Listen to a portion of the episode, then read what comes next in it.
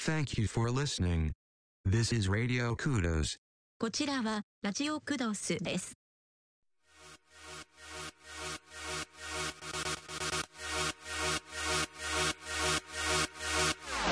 Here come bass.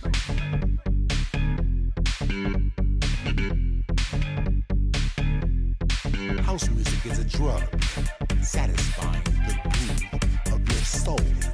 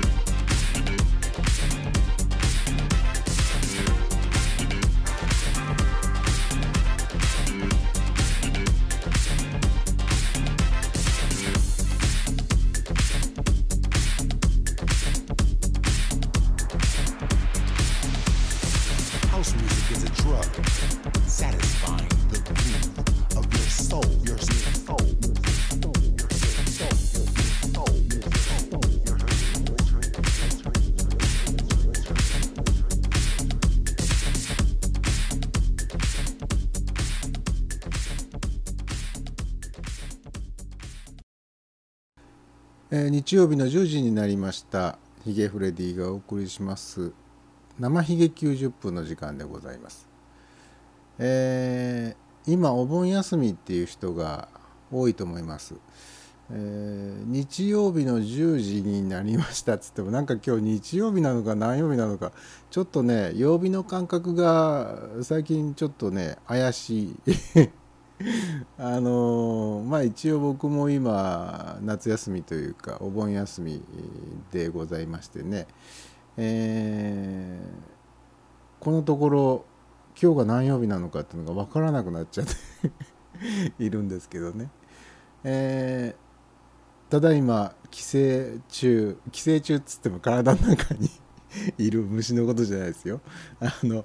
寄生しておりますみたいなね、えー方もいっぱいいらっしゃるかもしれませんね、えー今日もですね車に乗ってまああっちゃこっちゃ走ってですねちょっと郊外の方まで走っていったりなんかしてたんですけれどもやっぱりね普通の土曜日曜と違いますね。あの明らかに違うなと。うーん。例えば今僕が住んでるところっていうのは愛知県の長久手市というところなんですけどね。ここはあの毎年、えーなんとかっていうところが調査して あの日本全国の市町村の中で住みやすい、えー町ランキングみたいなのがね、うん出されてるんですけど毎年1位とか2位とかに入ってるんですよこの長久手市っていうのがね。でこの前初めて知ったんですけど日本の市町村の中で、えー住民の平均年齢が一番若いのがこの長久手市なんですって特にあの小学生ぐらいの子供がね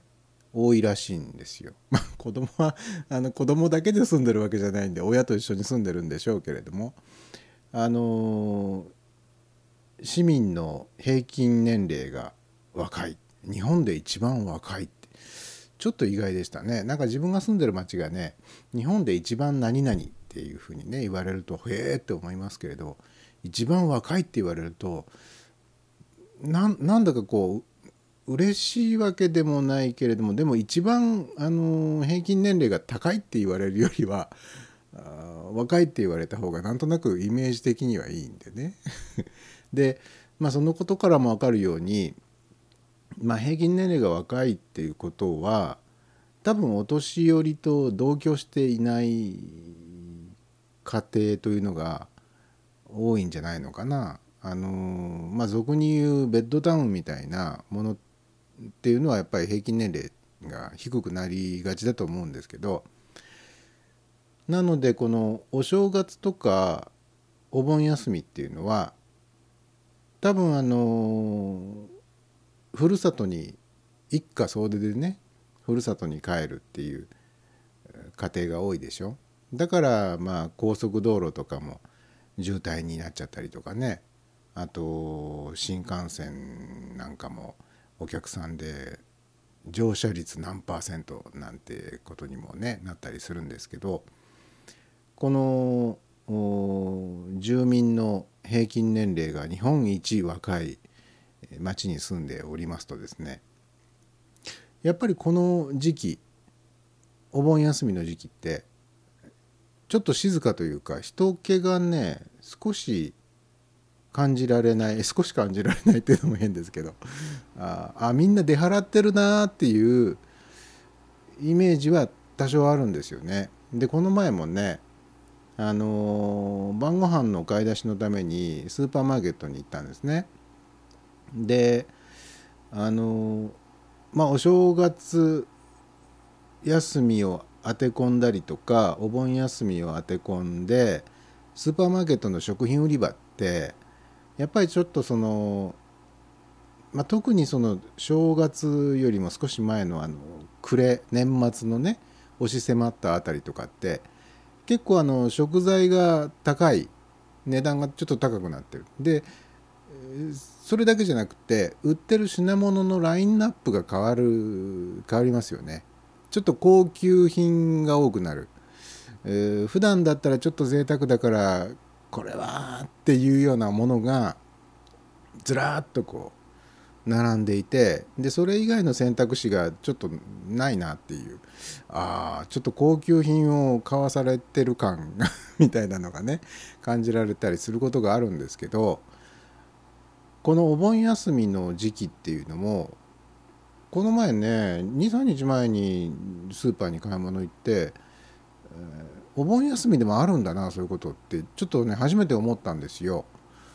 やっぱりそのおじいちゃんおばあちゃんのところに例えば息子娘あと孫たちが帰省して帰ってくるとよしちょっと奮発してごちそうだみたいなねそういうお祭り感覚みたいなのがね多分あると思うんですけれどもよくしたもんでこのどっちかっていうと帰省される町じゃなくて帰省のために出払ってしまう町だけあってですね。あのスーパーにはね若干高級食材的なものが並んでいたりあの例えばね日頃だったらちょっと贅沢だなって思ってるようなちょっとブランド品のハムとかねソーセージとかね。あとお肉売り場なんかでもいつもよりもこう人数が多い人向けの焼肉セットみたいなやつ売ってたりねするんですよ。けど軒並み売り売り切れじゃないその逆です 売れ残っちゃってんのね。あのー例えば3人前4人前5人前ぐらいあるのかなすごく大きなトレーに、えー詰め合わせになっている焼肉セットのお肉なんていうのがああちょっとこれ売れてないけど賞味期限大丈夫かしらと。ちょっとお肉の見た目見た目鮮度が落ちてきているような気がするんだけど大丈夫かしらと、えー余計な心配をねしてしまうぐらい、えー多分このお盆休みを当て込んでよし売ってやるぞと思って、えー並べてあるんでしょうに売れてないんですねこれが。ということは裏を返せばこの時期に、えーまあ、町の方から、えー娘息子孫たちが帰省して帰ってくる田舎の方の町のスーパーっていうのは逆にそういったちょっとこう大人数用の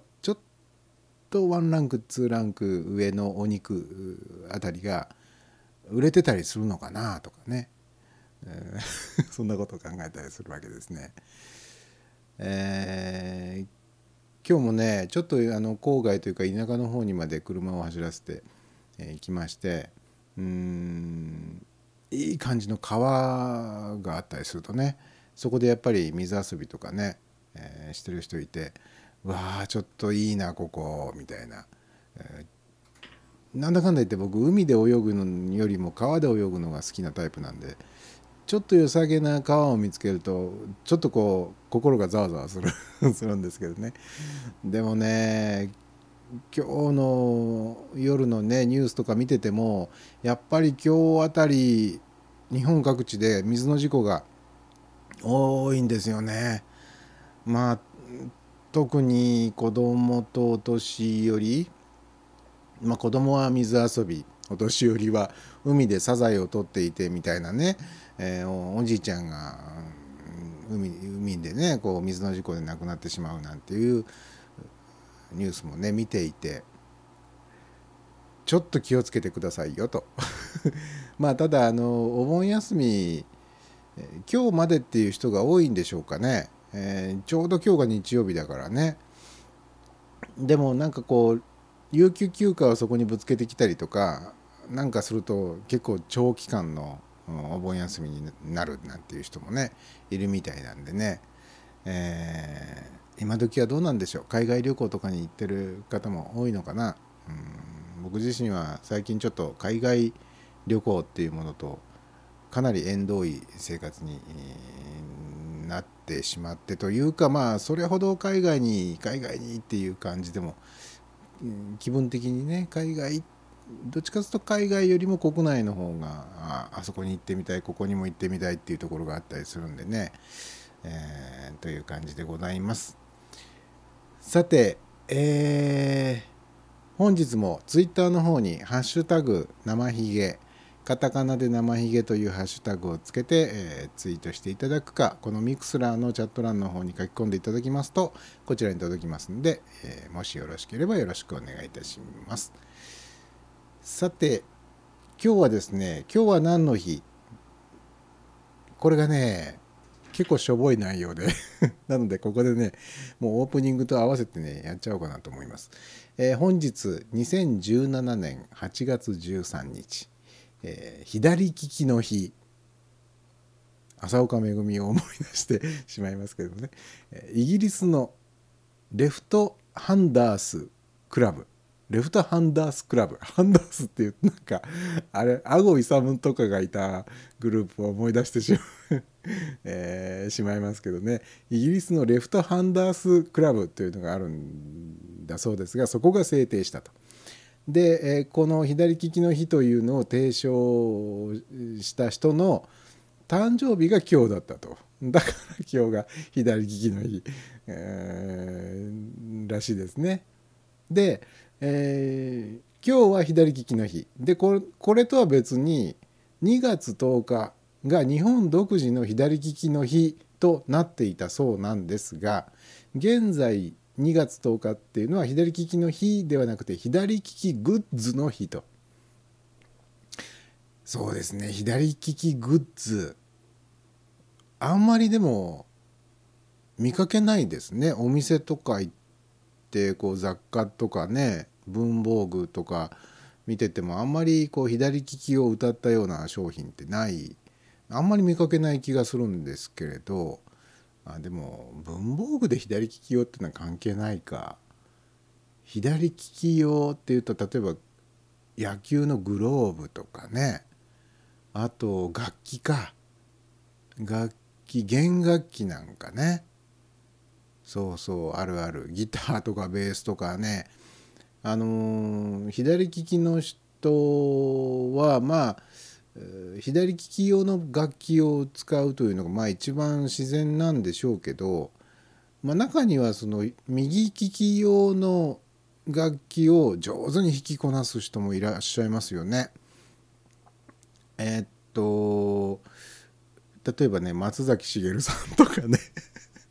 松崎しげるさんとかは右利き用のギターで、えー弾いてらっしゃいますねあの方左利きでしたよね確かね。うんあとはあまり出てこないな名前がな。僕ねよく思うのはね、まあ、僕はあの写真撮るのが好きなんでカメラはもう毎日どこへ行く時にも絶対に持って出るんですけれどカメラなんていうのもねあの、まあ、最近ではスマートフォンで写真を撮られる方が多いと思うんで、まあ、スマートフォンなんかは基本的には右利き左利き関係ない道具ですよね。ほとんど関係ない。でもカメラっていうのはもう本当にねもろに右利き用にできてるんですよ。もうあのシャッターボタンが機械の右側にあると。あれどうしてもシャッターを左手で押したいんだっていう左利きの人ってね絶対いると思うんですよね。なんで左利き用のカメラって出てこないんでしょうね。あと何があるかな。結構右利き用が当たり前になっちゃってて左利き用がないっていう、うん。多分ねよく考えればねあれ？これなんで左利き用ないんだろうっていう道具がね多分他にも出てくると ま確かにね作ってるメーカーにしてみればそれは右利き用しか作ってないっていう方がコストはかからないしね。うん。まあ、取扱説明書なんかも右利き用のやつを作ってればそれで済むわけなんでいいんでしょうけどもし自分が左利きだったらって思うともう本当にいいってなることがね世の中いっぱいあるんじゃないかなと思いますよ。なんでこんな右利き用に世の中ってできてるんだろうってちょっとこううご立腹みたいなね ふうに思う方もいらっしゃるかもしれない。えー今日この番組をお聞きになってらっしゃる方の中で私は左利きですよという方いらっしゃいましたらね、えー例えば生活の中でこういうところがとても困るんですよというようなことを教えていただけたらというふうに思います。えーチャット欄の方に、えーチルニーさんからハートが届いております。えーそして「あ間違えてハート触っちゃった小バワー」と 間違いか。っていうかねチルニーさん間違いが多いな。間違ってハートを押すということがすごく多い。これはあの多分スマートフォンから聞いてらっしゃるんでしょうね。だから指がこう触っちゃうんでしょうね。あのハートマークのところでね。なるほどね。で、えーチルニーさんから物差しとかハサミとか左利き用ありますよと。え、物差し？物差しって物差し？物差しってあのあのあれ？あれのこと？あの1センチ2センチってメモリが振ってある。あれ？あれもひえ左利き用？どう？え？右から左に向かって1234ってメモリが振ってある物差しっていうことかしら？ああそうか。あとハサミね。ハサミもああれは右利き用か。右利き用。でも関係ないやつもあるよね。あのハサミでも右利きでも左利きでも使える。あでも刃の刃の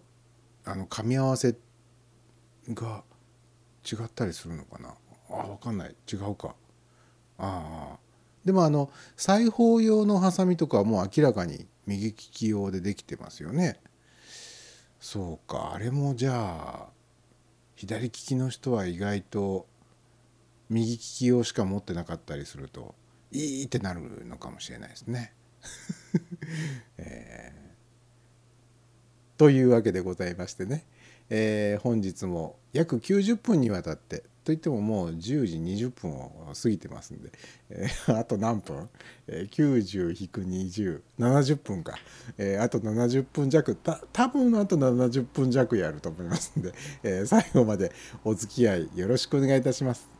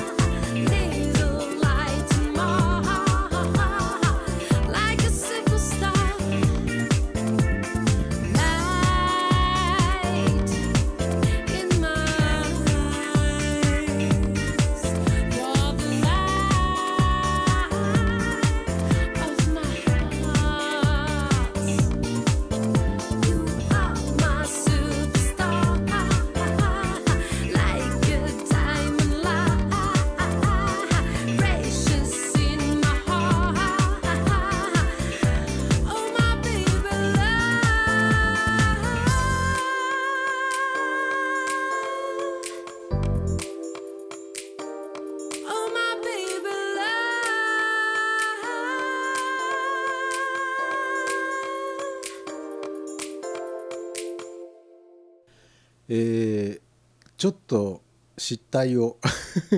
あのさっき「今日は何の日」一つしかご紹介せずに、えー左利き用のグッズの話でね。これでもう終わりだと思い込んじゃってましたがもう一個ありました今日8月13日、えー函館夜景の日だそうですよ、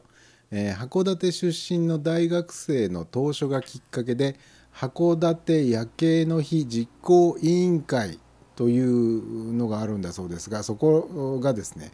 えー1991年から実施しているそうです。えーで、えーなぜ今日が函館夜景の日になったかというと語呂合わせらしいんですがちょっとこうひねりがありますよ。えー、やこれは「や」は8月の「や」ですね。で「K」がなんで13かというとですねトランプの K キングですねこれが13だからということで8と13で今日が函館夜景の日と。まあでもこれ夜景だったら何でもかんでも今日でいいんじゃないかっていうことなんで別に今日函館だけじゃなくて他のあでも日本の街で夜景が綺麗だよって評判の街ってまあどっかありますかね。神戸とかもなんか綺麗そうな気はしますけどね。でもやっぱり函館ってことになりますかね。日本の夜景の名所といえば。あ僕は函館はね行ったことがないんで函館の夜景も見たことがないんですがあのーずいぶん前にね、えー札幌の夜景はあのー見たことありますね。あのー札幌にねスキージャンプのなんとかシャンツェみたいなのが確かありますよね。まあそこも僕行ったんですけど多分そこ行った時にその山から見たんだったかな。結構あのうん札幌の街も名古屋にちょっと似てるのかな5番の目みたいなね感じになってたんでその夜景もね結構5番の目みたいに規則正しく縦のラインと横のラインが見て取れるちょっとこう個性的なというか特徴のある夜景でしたね。えーでチャット欄の方に、えーチルニーさんから「左利き用文具あれこれ」というページの URL を送っていただいております。えーっとねこれを見るとねえーとね左利きの文具で一番求められているのはやっぱりハサミなんだって。左利き用のハサミは、えーさっき僕がもしかしてあの刃の合わせ方がどうかななんて言ってましたけどもやっぱりそこにネックがあるというか そこにネックがある。そこが肝みたいですね。ハサミのこう刃刃がどっち側の刃が上に来てるかみたいなことでこうあれハサミもねただあの開いてるのをキュッて閉じるだけでシャッとこう、まあ、最近のハサミはまあよくできてるんであの開いてるのをパッと閉じるだけでシャッとこう切れますけどあれやっぱりこう無意識にこう刃をグッとこううまいこと噛み合わすために指でこううまく調整してね力をグッと入れてますもんね。うん。だからまあハサミのあの刃の合わせ方が右利き用なのか左利き用なのかっていうのはとても大切みたいですね。でねあとカッターナイフ。カッターナイフもあの刃をガチャガチャガチャっとこう出したり引っ込めたりっていう時にまあ親指でグリップをねこう押し出したり引き戻したりっていう作業をしますけど。あれはやっぱり右利きの人が持った時に親指がそこにクッとこうグリップに来るようにできているので左利き用左利きの人が持つと多分ね刃の出し出したり引っ込めたりっていうのがやりにくいということなんですね。であとは定規、えーさっきの物差しってね中二さんが書いてらっしゃいましたけれどもこの、えー左利き用の定規というのは、えー数字が、え右から左に向かって1234とこうね 数字が振ってあるというものだそうですね。なるほどね。まあ文具文具はやっぱり一番身近でよく使うものだからね。そうですね。あとね、あ今思い思いついた。あの腕時計なんかも大抵右利きの人は左腕に腕時計をしますよね。で、えー要はあのアナログ時計の針を回す部分リューズって言いますけどリューズがどっち側についているのかっていうのが多分右利き左利きで問題になってくるんじゃないかな。ねだから例えば左利きの人は腕時計を右につけたいと。右につけるとリューズを回そうと思っても回せない。だから左利きの人も左の腕に腕時計をしないと不便になっちゃうねと。まあデジタル時計なんかの場合だとあのリューズがついてないから別にいいんでしょうけどっていうところはあるかもしれないですね。だけどあの僕は前前からね思うのはあの確かに針を回す時間を合わせる時にあのくるくるっと回すリューズって、えー左腕にはめた時には右手で回しやすいと。それは分かるんですよ。分かるんですけどあれ腕にはめた状態でリューズって操作します？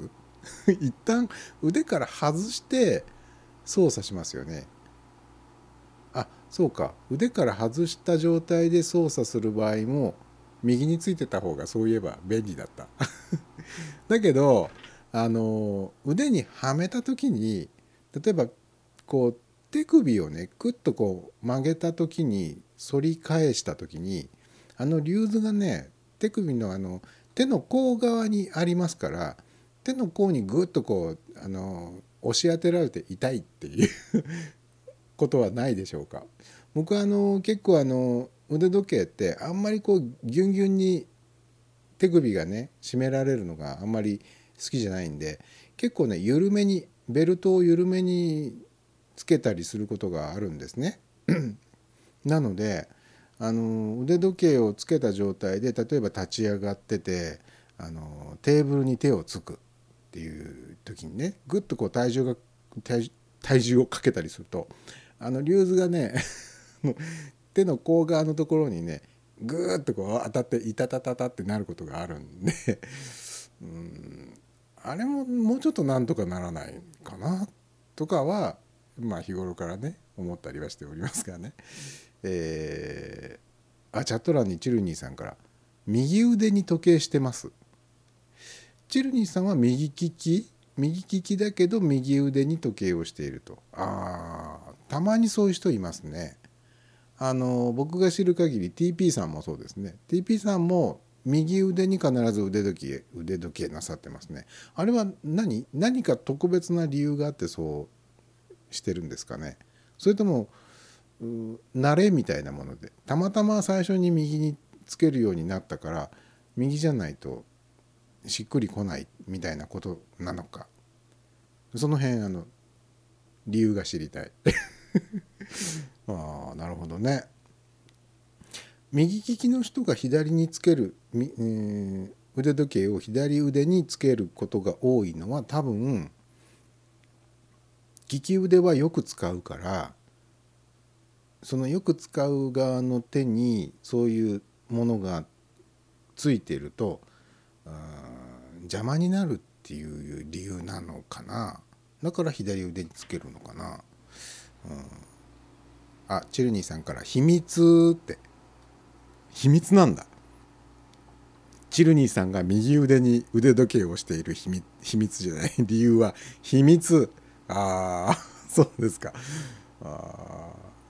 なるほどね。人には言えないような理由が。ああるのか？ないのか？分かりませんけども。とにかく秘密ということでね。まあ、えーいいでしょう。なんか今日はあれですねあのリスナーの人数がすごくあの落ち着いてますね。先週は結構多かったのにね。先週は何ぐらい行きましたか？10人弱ぐらいまで。ユニークリスナーで行くと10人超えてたんじゃないかな。それに引き換え今週はまあ本当に落ち着くこと、えー皆さんお盆休みで今帰省中なのかな？ね帰省中っつっても体の中にいる。以下同文うん。そうですか。さてさて。まあね今日は何の日も2つしかなかったし、ね、あそうそう。あのーこの前ね、え1週間前の日曜日生ひげやりましてその次の日に実は、え2日連続で生やったんですよね。あの嵐の夜にっていう番組なんですけどちょうどだから、えーこの前の月曜の夜に、えーこの東海地方が台風5号か。台風5号がもう最接近に近いような状態でねあの窓の外バーッと風が吹き雨が降りみたいなところでなんかそわそわしちゃって。なんか生やりたいっつってね急に思いついてですね生を始めて、え2日連続でやりましてね。でその次の日、えー火曜日が8月8日か。8月8日はヒゲの日なんですって、えー なんでヒゲの日なのかっていうとなんかこうあの漢字で「八」っていう字があのヒゲみたいだからって。あのヒゲっつっても僕のヒゲは武将ヒゲでまんべんなくこう生えてますけど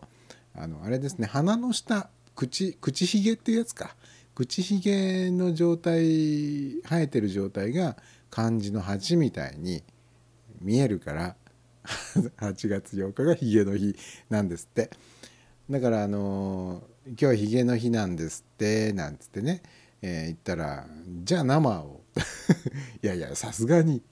さすがに日曜に生ひげやって月曜に嵐の夜にをやって。で火曜日に3日目ですよ。3日連続でえーヒゲの日だからってまた生やったらもうこんなんね本当にあの出し柄状態っていうか出がらし状態になっちゃいますからね。もう喋ることないっちゅうね。でまあ喋ることあったとしてもみんなに飽きられちゃうのでっていうんで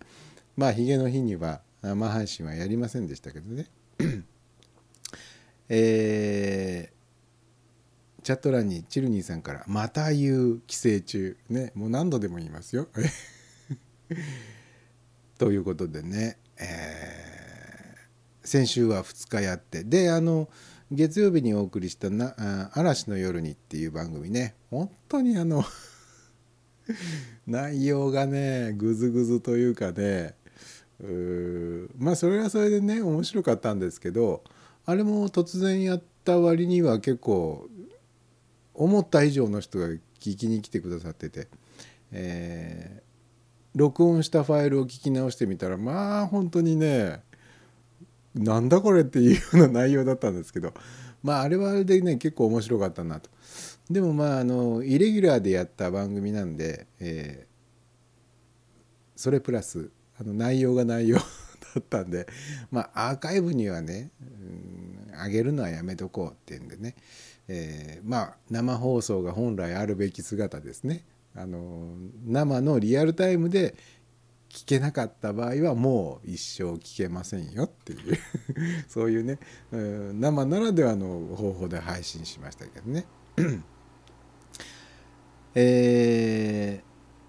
さてさてではですねあそうだ先週もちょっとこうお話をしましたかね。サウンドクラウドについてね、えーサウンドクラウドちょっと経営が危ないみたいなんで、えーあと、えー何日かでタイムリミットっていうか本当にケツに火がつくよみたいな状態らしいよっていうお話をしましたけれどもその後なんとかあのお金を出してくれるところが見つかってですね、えーシンガポールの国営ファンド国営のファンドなんていうのがあるんですね。シンガポールの国営ファンドが、1億6950万ドル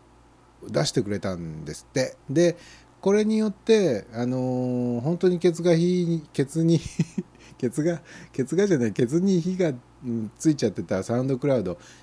ちょっとだけ一息つけたみたい。でちょっと時間稼ぎができる状態になったらしいんででまああの SE SEO じゃないし SEO じゃないよ。会社の CEO とかねあのまあ退いて、うん、まあ退いたっつっても CEO から会長になっただけなんでうん本当に退いたことになるのかどうかちょっと分かんないですけどまああの一応人事異動的なことをやったりとかね。でまあそのちょっと前には社員の何パーセントかが多分ねレイオフされてるでしょ。うなんたえっとね3割とかあもしかして半分ぐらいレイオフされたんでしたっけ？とにかくえーまあもともと社員の数はそんな何千人何万人といるような会社じゃない何百人程度だったと思うんですけど確か半分ぐらいあのーおなんかすごいオートバイの音が マイクが拾えてるかどうか分かんないけど。ね。であの社員ちょっと減らして、まあ、とにかくあの出ていくお金を少なくしようっていうんでね頑張って、えーで、まあ、この度シンガポールのねファンドからお金が入ってでも本当は勝負はこれからですね。何かがものすごく根本的に解決したわけじゃないんでうん。この先どうやって乗り切ろうか。でまああのサウンドクラウドはねユーザーからもすごく人気があるしうもともとそのなんでこんなに人気のあるサービスが潰れそうになるのかっていうところね。これ先週もねちょっとお話ししたかと思いますけどこんなにあのみんなから愛されていて会員数も結構多いサービスが経営危機になるのかっていうのはね、まあ、根本的にちょっとこう、え経営の仕方に問題があったんじゃないかっていうふうにもう思うんですけどね。結構あのだからサウンドクラウドをきっかけにしてブレイクすることになったミュージシャンとかってね世界中に結構いるしいまだにサウンドクラウド愛みたいなのがね強い人も多いんで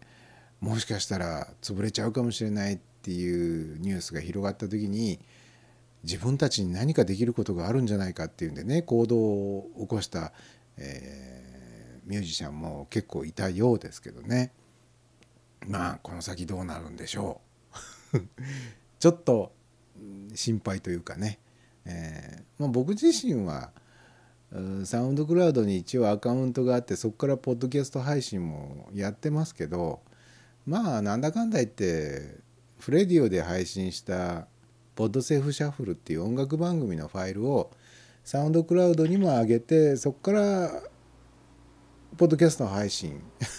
今ちょっとあのアクセントがおかしかったですね。ポまあ、そこからもポッドキャスト配信をやってるよっていう一粒で二度おいしいみたいな配信なので、まあ、僕自身はそんなにめちゃくちゃこううわなくなったら困るみたいなふうには思ってないですけどうん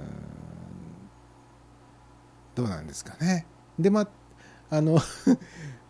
まああのサウンドクラウドとは違うんですけど Spotify の方がねポッドキャストに進出かみたいなニュースがうん何日か前にね出ましたね。でねまあこれもね Spotify っていうのはあの音楽のストリーミングサービスでね、えーポッドキャストに進出みたいな風な書き方をされるといやそれはちょっと違うんじゃないかと。それはポッドキャストに進出したわけではなくてポッドキャストとして配信されているまあ有名どころの番組を Spotify を通して、えーストリーミングでも聞けるようにしましたっていうそういう、えーあくまでもストリーミングのチャンネルの一つとして、えーポッドキャスト用のコンテンツも聞けますよっていう程度の ことのはずなんですよね。なのでね最近ね本当にポッドキャストっていうくくりがねなんかこう違うな 違うんだけどみたいに思うことがすごく多くって、えーまあ、特に海外の方のねポッドキャストっていう言葉の使われ方いやそれ違うそれポッドキャストじゃないのになってうんいうふうにもう思うんですけどそういう意味ではちょっとこうポッドキャストっていう言葉が一人歩きしてるっていうかどんどん拡大解釈されていって、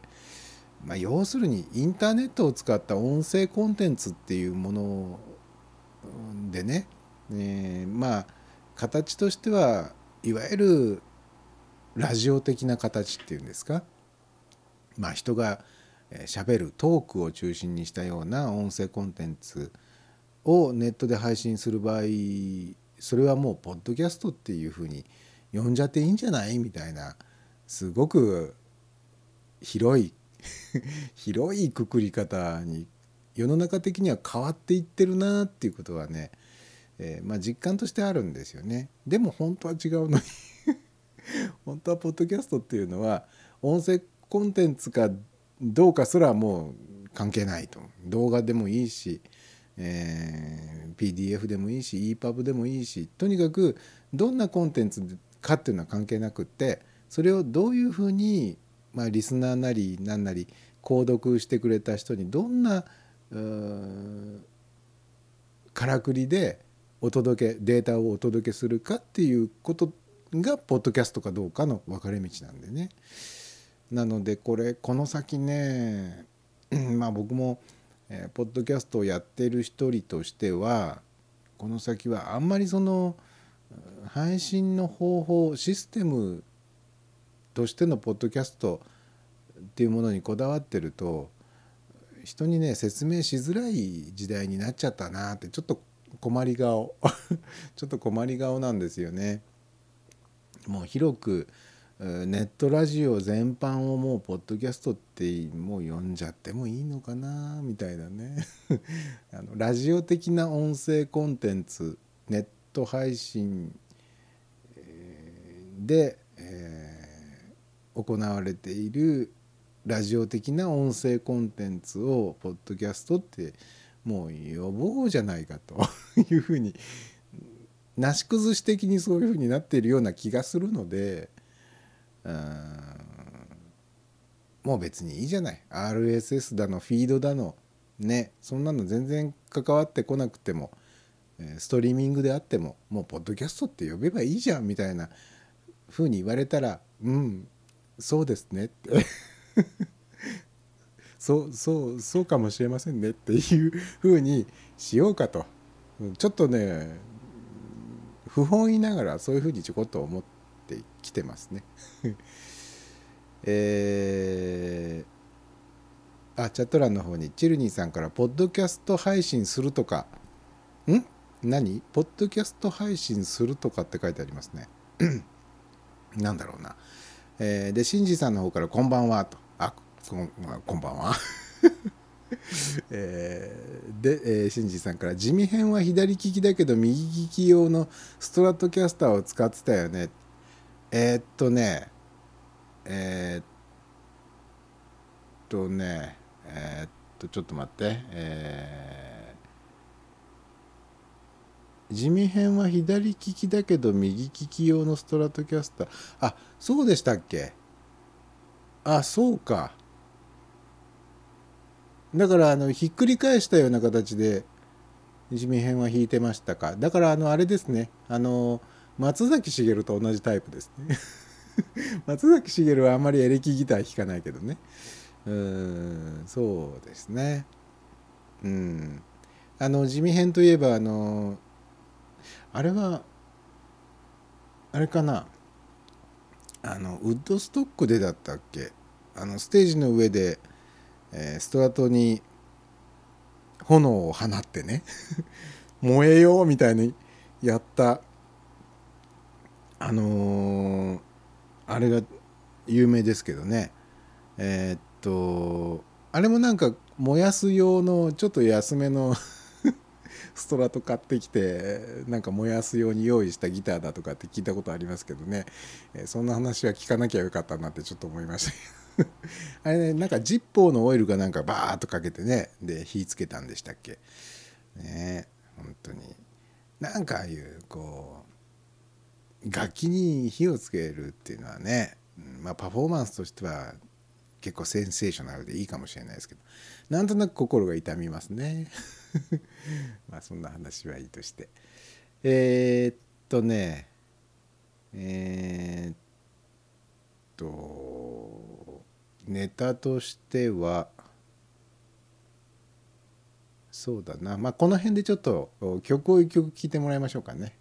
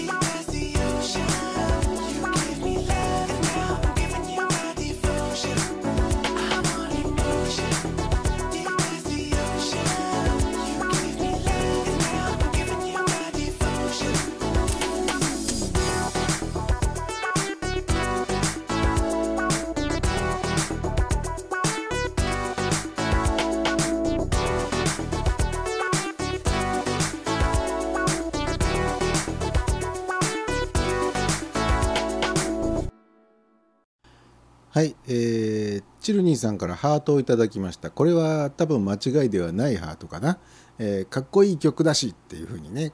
えー送っていただいてますしね。えーで、シンジさんの方から今夜の選曲はいつもと違うねと。ああ、そうですね。分かっていただけましたか？あの、これもね、先ほど選曲したんですけど、今のところね、うーん生ひげ用に用意してあるプレイリストっていうかね曲目の数がね二十何曲があるんですね。でその中から今日の気分だとどれかなっていうんで、えーさっき、えー選んだんですけど今日かける曲ってまあ大大部分はなんつうんだろううと昔の80年代ブラックコンテンポラリー的な曲が多いかな。ういつもはね結構あの意識的にプレイリストを曲かける なんかねえ喋りがね、えー今日はいつも以上にしどろもどろなんですけど あのいつもはあかかける曲はねある程度その幅を持たせてというかバラエティー色っていうかバラエティー豊かっぽい感じになるように曲を選んでる傾向があるんですけどもう今日はねもう今日の気分はこれでいいやっていうんで、えーまあとりあえず僕が一番好きなというか一番若い頃に好きだった曲にっていうかなその自分の中にあるその一番ね、自分の音楽的思考の一番中心にこうバンとあるこう屋台骨みたいな大黒柱みたいなところがねやっぱりね8070年代後半から80年代前半ぐらいのブラックな感じがやっぱり僕の中ではねそそれが中心にあるんですね。で、まあ、そこからあの年とともに、えー年を重ねるとともにこう枝葉のようにこう広がっていってね音楽的なこの好き嫌いみたいなものこう幅がねバーッとこう広がっていって今に至ってるんですけど、まあ、とりあえず今日はもうあの自分の一番ルーツに近いところにあるような感じの曲でいいかなっていうんで今日はそんな感じのものが多分多いと思います。この先どういう曲になるかっていうのはまたこれはまたね ちょっと80年代ブラックじゃないかもしれないですけれども、まあ、とりあえず自分の一番こう中心部分にありそうな曲が今日は多い感じがしますっていうかねそれに気づい気づいちゃうところがさすがヘビーリスナー。ねいつもと違う。選曲がいつもと違うっていうふうに。ああ気づかれてしまったかっていうのが分かるところがねえー、なんかちょっとね、えー選曲は毎回ね適当にやってるわけじゃなくてちゃんとねトークトークは適当なんですけどいつも選曲は結構適当じゃないんでそこを気づいていただけるっていうのは実はとても嬉しいことなんで なんですね。でまあ本当にあの今日はねいつも以上にトークがねズタボロなんですけれども。なんでしょうね。ちょっとこう波に乗り切れてないですね。本当曲がこういう感じで今日は良かったなと思いますよ。曲に助けられているっていうか曲に救われてる感じが、えーしますね。でチルニーさんから「そこはもう変わらないですよね」えーっとあ音楽的趣味の部分ですかね。うんまあ変え変えようがないです。過去はもう変えられませんからね。うん。過去は変えられないんでね。やっぱりなんだかんだ言って若い頃の若い頃に形成されたものの上にしか乗っけられませんもんね。ものは。全然別の全然別のルーツルーツを探してきてそこに何かこうねインプラントしていくみたいなことはもう今からはもうできないですもんね。自分の土台を基本にしながらしかもう、うん何何事も ズタボロ ということでね、えーまあでも音楽の趣味に関して言うとね本当に昔に比べたらすごく広がりましたね。うん10代の頃は本当ブラックばっかり聴いてて、まあ、そこにちょっとフュージョンがフュージョン系の音楽とブラックだけでできていたみたいなところがあったんですけどうん20代以降は結構うん幅広くなりましたね。うん特に、まあ、これはあの前々から言ってることなんですけど自分が好んでそのいつも聴く音楽ってていうのとこういうあのネットラジオで皆さんに向けて聴いてもらいたいと思ってる曲っていうのは若干こう違うんですねベクトルがね。うんまあ、かといって自分があの好きじゃない曲っていうのは一曲も書けないんですけどあのなんつうんでしょうねあの聞いてもらいたいこんな雰囲気になってもらいたいっていうものはまたと特別というか独特の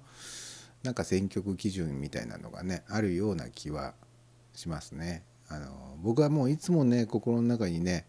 あの片方は桑原萌一さん。桑原日本選曲家協会の会長ですね。あの桑原萌一さんを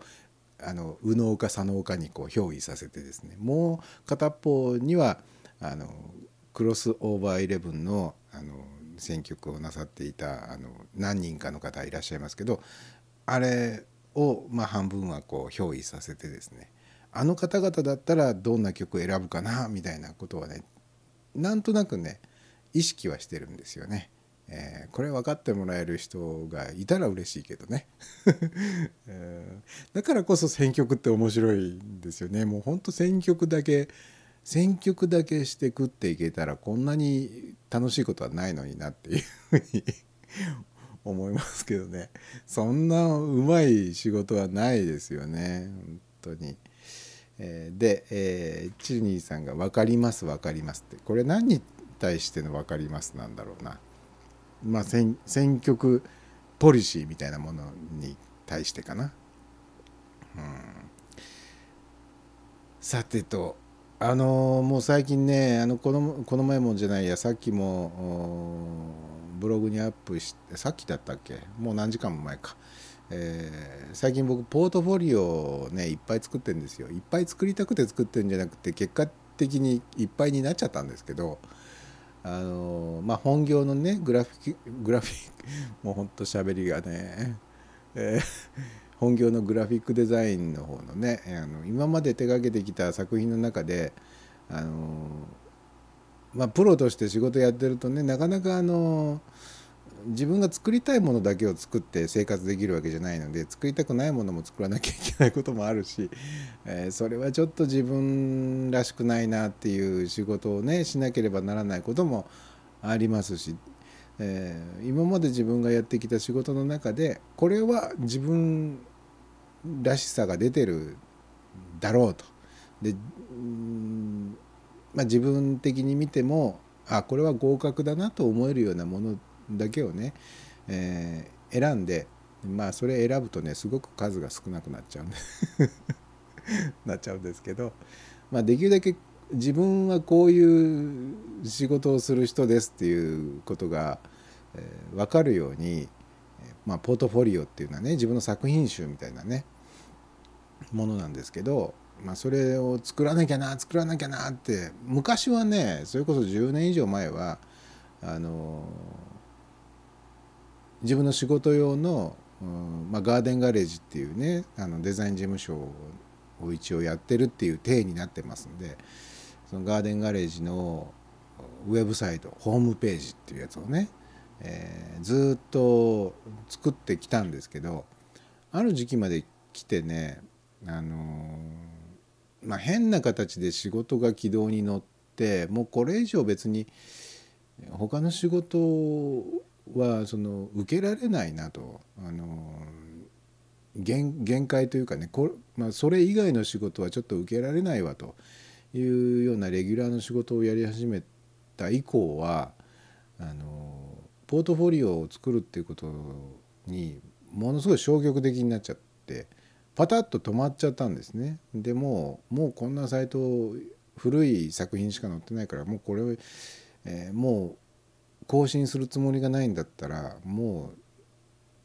う公開もう非公開にしてしまえっていうんで表舞台からこうバックヤードに下げたんですよね。あの自分の仕事のウェブサイトっていうのをね。ところがそのまあそのまあこれやってるから他の仕事受けられないわって言ってたそのレギュラーの仕事っていうのがね、まあ、いつまでも続くわけじゃなくてパタッとそれもねある時期でもうここで終わりですというふうになった時にああまたポートフォリオは必要だわと思いながらもまあ腰がね重い重い で、えーやっと半年ぐらい前からもういい加減作らなきゃっていうんで作り始めたんですけどまあ本当にねそういうサイトに載せてもいいような作品を自分はこれっぽっちしか今までやってこなかったのかっていうぐらいねちょっと自己嫌悪に陥るぐらいね本当にあの人様にお見せできるようなものがないなっていう感じでね、えーちょっとお寂しい限りなんですけれどもまあとにかく例えば将来的にあのあこういうデザインをできる人を探しているんだとかね、えあこの人はこういうデザインをするんだったらこの人にお願いしたいみたいな将来の仕事につながるような出会いの場にうんなってくれたらなっていうことでポートフォリオは必要だからっていうんで作り始めてね。まあさっきもブログに書いたんですけど最初にあのタンブラーっていうね、えーサービスを使ってもうあのね自分が借りてるレンタルサーバーがあるんですね。でそこにまあ今まではずっと自分のサイトっていうのは作っていたんですけどもうこのご時世ですからまあね有名なデザイナーとかある程度の知名度があったりそのね本当にあのもうすでに基盤がしっかりしているうんフリーランスのデザイナーなりデザイン事務所なりもっと大きな、ね、デザインの会社なりっていうんだったらまあ別にいいんですよそれでもね。でも僕のようなね本当小規模なあの明日どうなってるかわからないみたいな不安定なねこういうやり方をやっているようなデザイナーの場合はねやっぱりもうちょっと貪欲に積極的にね網を投げていかないと いけないっていうんであのレンタルサーバーでこんなん作りましたっつってあのたまたま見つけてもらうのを待つみたいなね。あとあまり効果もないような SEO をね、えーやってとかっていうようなよりはもうこの時代ですからね。もうちょっとこう SNS 的な部分での露出の仕方っていうのも考えていかなきゃいけないだろうなっていうことをまあ漠然と考えてじゃあ何が使えるかなっていうんでいろんなサービスを、考えてみてね。タンブラーが面白いかもしれない。っって思ったんですよね。まあ、あれも一応ブログサービスみたいなことを言いつつ実のところブログとしてあれを書き続けてる人って意外と少なくって、まあ、どっちかというとスクラップブックみたいなね、あのまあ、今別のタンブラー以外のうんちょっと今名前出てこないんですけどそういうスクラップブック的なセレクトショップ的なねものとかあとうん自分のためのうー備忘録的なものとして、えーなんつうんだろうな。ネット上の気になる記事だけをこう集めてきて一箇所に集めてきて、まあ、それをカテゴライズするなりなんなり。っていうような、まあ、タンブラーもそういう使い方をされてることが圧倒的に多いという印象はあるんですけどあと、えー日本での知名度というか日本のか日本の方であんまりねそのタンブラーを積極積極的に使ってますとかあとタンブラーといえばこの人だよなみたいな人もあまり思い当たらないしね、えーまあ、地味ではあるんですけどよくできたサービスなんですよねタンブラーって。で SNS 的な意味合いが結構あるので、えーどうせ作るんだったら SNS をちゃんと SNS としての機能を持っていて、えーことによると結構バーッとこう誰かがねインフルエンサーの人がね、えー見つけてくれたりすればバーッと拡散するかもしれないんで、まあ一か八か勝負をかけるんだったらこれがいいかなっていうでまたあのタンブラー使いやすいサービスなんでね。僕にとってはね。なのでまあそこでポートフォリオを作り出したんですけどね。まあこれが本当に、思ったほどのうんなんつうんだろうな。横の広がりっていうのが思ったほどでもなかったんでどうしようかなと思っていたところ Adobe がねやってる Adobe ポートフォリオっていうサービス、まあ、僕はあの Adobe のクリエイティブクラウドっていうサービスに入っているのであのどうせ入っていて、まあ、月々5,000円以上払ってますからね Adobe さんにえ。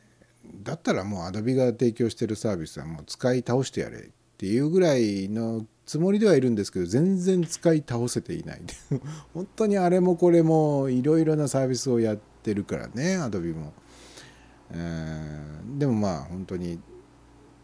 お金はもうすでに払ってるんだったら少し元取らなきゃっていうんでじゃあっていうことで Adobe のポートフォリオにもタンブラーに上がってるのと全く同じ内容ではありますけどポートフォリオを作って。そしたら同じく Adobe がやっているあれ何と発音すればいいんですか？ビビハンスとかなんかそのようなね、えークリエイターの人のためのソーシャルみたいな。僕もねまだいまだによく分かってないんですよ。よく分かってないんだけどあの Adobe ポートフォリオに上げたやつをそのビハンスにもあの投稿シンクロさせて投稿させますかって出てきたからもう何にも考えずに「はいさせます」っつってピッて押したらピューってなんかそっちの方にも全く同じ内容のポートフォリオ的なものが出来上がってねあーでななんか「いいね」とかねフォローとかっていうのがねバババババッと届いたんですよね。であ反応がいいじゃんと。まあ今までのところタンタンブラーとかいろんなやってきたけどインスタほどのこうなんつうんだろうなインスタもまあ反応は結構あるんですよ。ちゃんとあのハッシュタグをねあの的確なハッシュタグをつけてツイートすれば結構もう世界中から、えーすぐに反応がバーッと返ってくるんですけれどもやっぱりね所詮インスタってねなんかこう距離が遠いんですよね。所詮っていうとあれだけど。うん。本当にこうちらっと見てああいいかもぐらいでパンとこうハート押しちゃうわけですよ。なんかねどこまで本当にいいと思ってくれてるの？あなたみたいなね。ちょっと疑心暗鬼かもしれないですけど。そんな印象があったんでなんかインスタの「いいね」は当てにならんなというふうには思ってたんですけどこのビハンスビハンスで合ってるのかな、の方はもうちょっとこうちゃんといいと思ってくれてるんだろうなっていうふうな気もしたしね。やっぱりあの同業他社なんですよね。皆さん、まあ、いろんなジャンルの方がいらっしゃいますけどね。デザイナーもいらっしゃいますしイラストレーターとあと写真家の方が結構多いような印象がありますね。写真フォトグラファーの人が、えー結構多く参加なさってるでしょう。あと、うん、広告業界かな。広告業界、えーの方もいらっしゃるようですね。まだあんまり把握できてないんですけど、うん、でもあのインスタもねインスタもそうだったんだけどこのビハンスの場合はやっぱり自分もクリエイターでっていう人たちばっかりなんで、えーまあそういう人たちから「いいね」ってされてもね。まあ確かにいいと思ったから「いいね」してくれてるんでしょう。ね。だけどだからって仕事をくれる クライアントになってくれるわけじゃ多分その人たちはクライアントにはならないでしょうからね。なんだろうなクリエイター同士の馴れ合いみたいな場所だったらつまんないしなみたいなことは思うんですけどね。またねインスタグラムの「いいね」がねこれもまた同業の人から「いいね」が来ることが多いんですよね。なんだろうあれって思いますよ。あのーなんで同業同士で「いいね」をするのかなって。いやまあ確かにいいと本当にいいと思ったから「いいいね」してるんだったら全然問題ないんですけど中にはねあれ「いいね」って相手に対して「いいね」って言ってるわけじゃなくって自分が「いいね」を送ることをきっかけにして、えーあわよくば自分のところにも見に来てほしいと。ねなんかこう人の注意を引くための「いいね」っていうのが特にそのビジネスでやってる人たちねには多い気がするんですよ。あとフォローもそうですね。フォローもねあの本当ねインスタグラムやってるとちょっとね嫌になっちゃうなって思うのはねビジネス系のある業界のっていうかねあるって言ってもね特定の何かっていうんじゃなくて匂いでわかるんですよ。ああ多分このアカウントはっていうような人たちにフォローされた場合ってまず100%に近いぐらいこれフォロー本当に僕に興味を持ってフォローしてきてるんじゃないなっていうのが透けて見える それは明らかにフォローあなたのことフォローしたからフォロー返してねっていうね暗黙の 要求みたいなのがね見えてくることがある。でその証拠にフォローされて僕がフォローを返さないとそういう人たちってそうですね2日か3日ぐらいすると、えー僕に対してのフォローを外してきますよ。だからねフォローがねうーん10人ぐらいバババババッとね増える時期があってもね、え数日するとね、えその期間中にフォローされた分フォローがカタカタカタっと減りますからね。あ あの人たちフォローしたけどフォロー返され返してこなかったからっていうんでフォロー外しやがったなみたいな。なんかそういうね駆け引きがもう嫌なんですよ。もうインスタグラムって結構ねそういう世知辛いというかねビジネス系の人たちのやり方がねえげつない方がね中には混じってるんですね。もちろんそんな人たちばっかりじゃないんですけどもう本当匂いでわかる。ああこの人たち多分それ系だろうなって思ってると案の定っていうことが結構あるんでね。なんかねそれもまた難しいな。あの昔のインスタは良かったとかって思ったりもしますけどね。もう戻れないんでしょうねあの頃のね。もうちょっとこう素朴だった頃のインスタグラムね。さてさてえーっとねチルニーさんからピンタレスト推奨。ああ前にもねチルニーさんからピンタレスト推奨されましたね。確かね。であとあの宇佐村さんっていうねあのイラストレーターとかデザインとかやってらっしゃる方が前に、えー、Facebook とか Twitter で書いてらっしゃいましたね。ピンタレストに、えー自分の作品をアップすることで仕事につながることが多いので、えー皆さんおすすめよみたいなね。で僕はね今まで何度もピンタレストにね近づいては離れ近づいては離れしてるんですよ。であれも結局あのタンブラーにちょっと近いところがあって要するに、えー自分が面白いと思ったもの興味のあるものをピン止めしていくっていうサービスですよねもともとが。でもそこをねポートフォリオを置く場所として活用するということに対してのなんとなく自分の中での抵抗があるんですよ。そもそものコンセプトと違う活用法だよねそれはと。うーんまあそれはそれで別にいいんですよ。うんそういうふうに使うことはそれはそれでいいんだけどちょっと引っかかるなと思う部分が僕の中にはなんかねピンタレストに関してはあるんで あるんですよね。なんだろうなちょっとねあんまり明確に言葉でで言葉にできないような違和感というか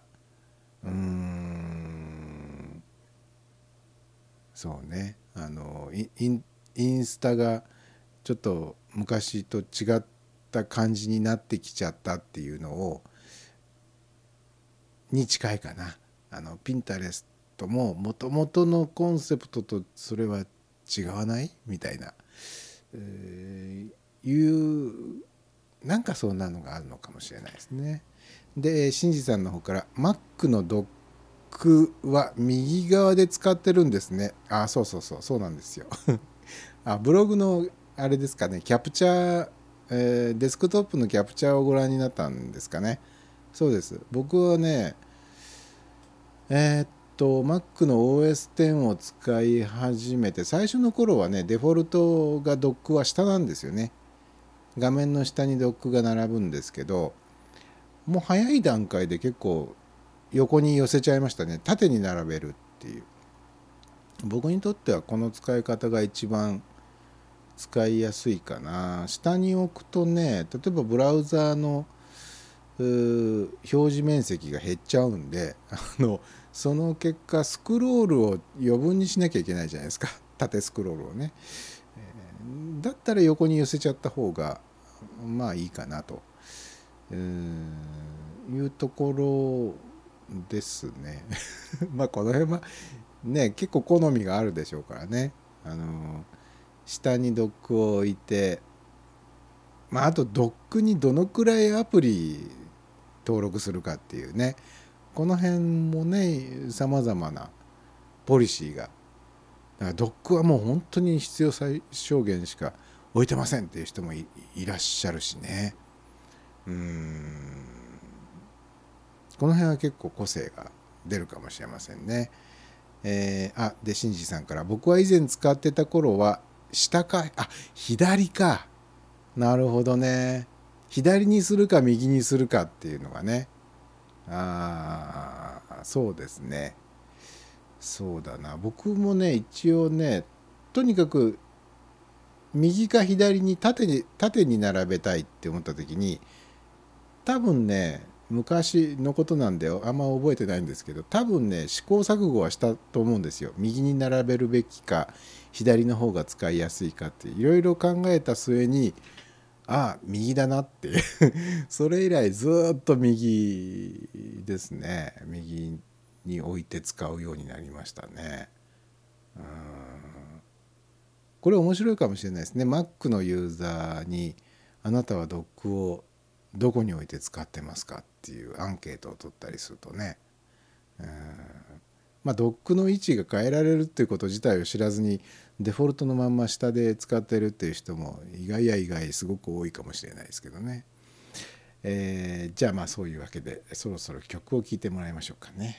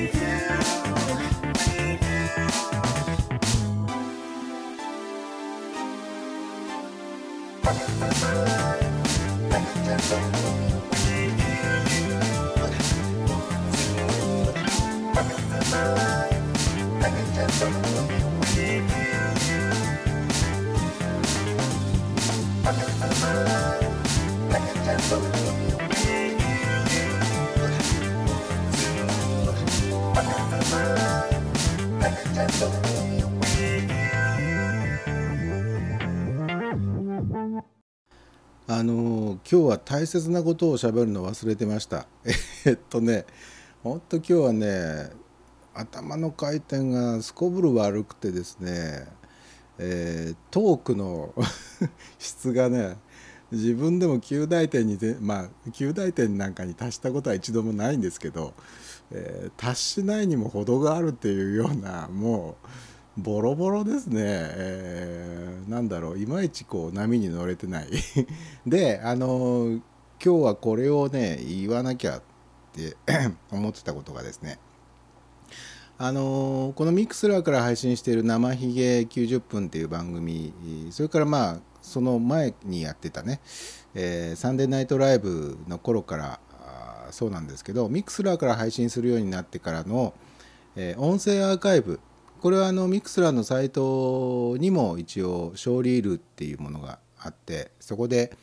えーアーカイブをね聞き返すことができるようになってるんですけど同じ、音声ファイルをミックスクラウドっていうサービス、ね、サウンドクラウドと名前がよく似てるんですけどまああのサービス内容もよく似てます。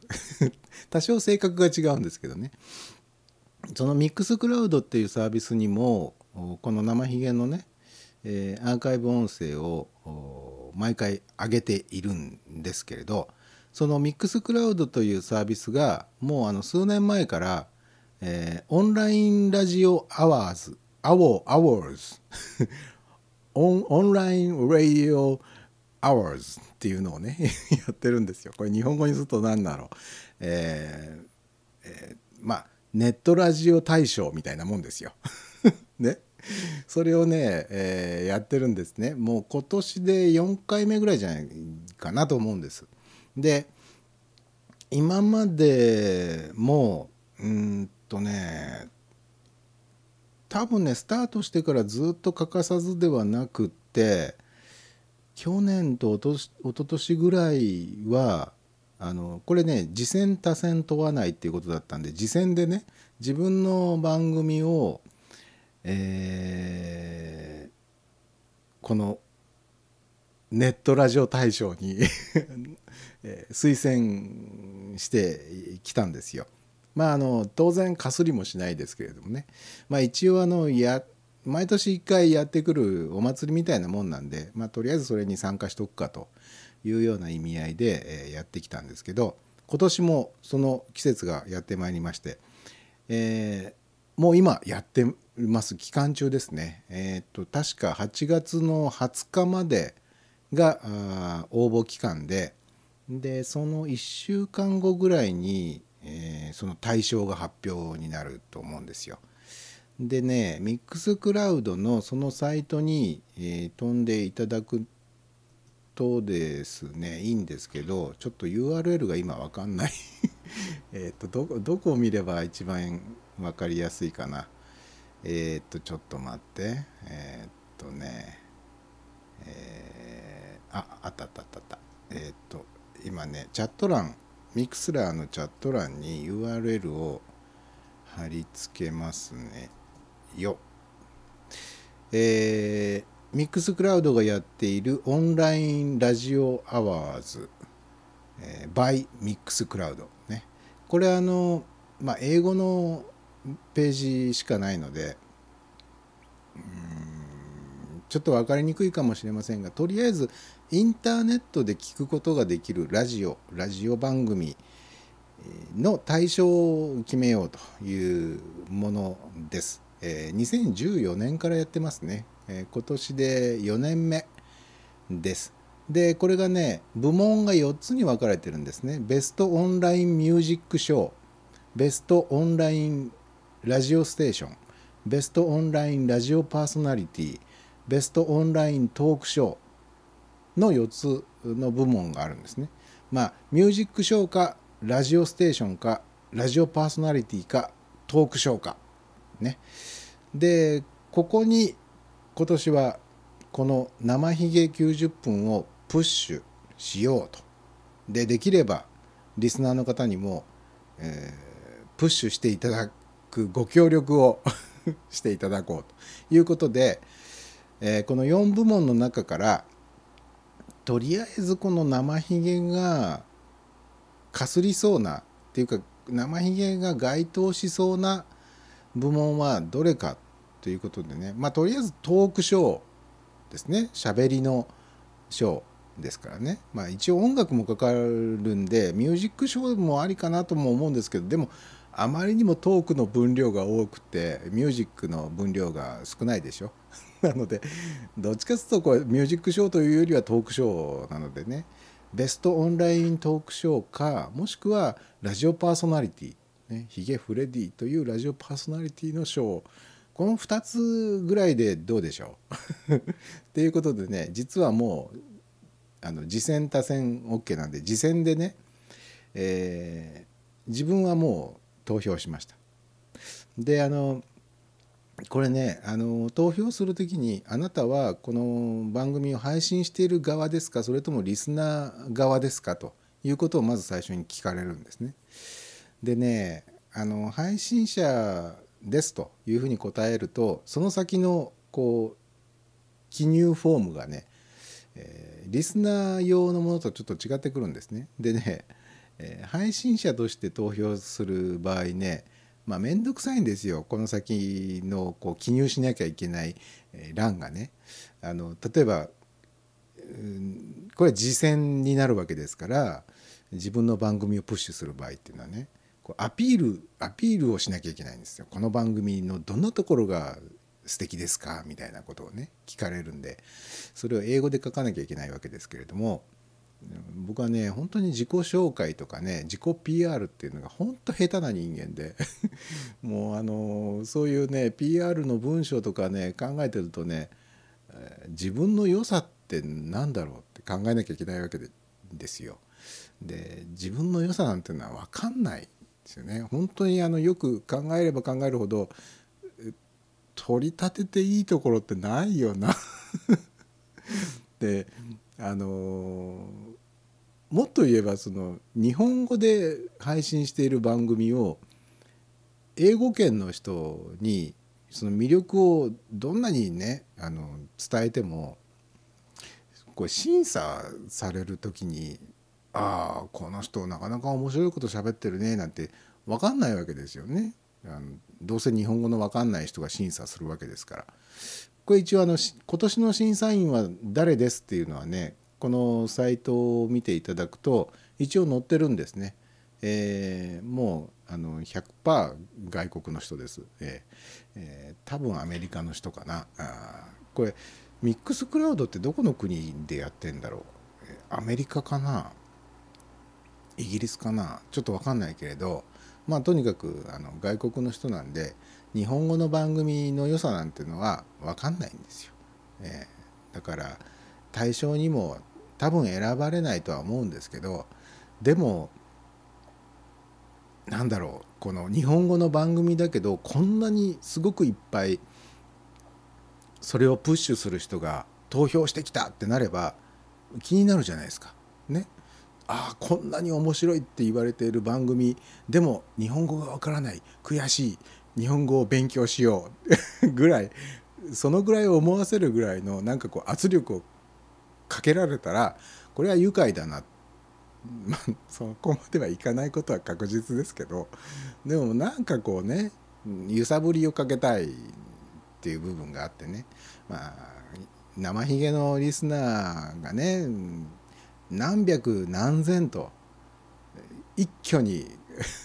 投票すればそれはまあ圧力にもなるかもしれないですけどね。あの生ひげのリスナーの方が漏れなく一人残らず投票したとしても多分10人ぐらい 10票ぐらいにしかならないんで全然影響力はゼロに等しいとは思うんですけどね。でもなんかこうああ今年も参加したな参加したけどあダメだったなでもいいのでなんかこうねあの一丁紙かもしれませんけどなんか乗っておきたいなっていうのがあってねであのーとりあえずねこれね一人で、えー一つの番組は一度しか投票できないっていう決まりがあるんですね。で、えー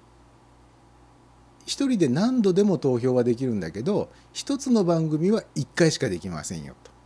いう決まりがある。なので、あのこれは難しいところですね。まあそれは不正行為が行われるといけないわけですから、えーそういう縛りはま必要なんですけどただねあのラジオパーソナリティとトークショーっていうのはこれあの微妙に違うんですよね。ラジオパーソナベストオンラインラジオパーソナリティっていうのは個人をプッシュするわけですよ。ラジオパーソナリティですから。この番組をやっている誰々さんをプッシュしますと。個人に対する投票が、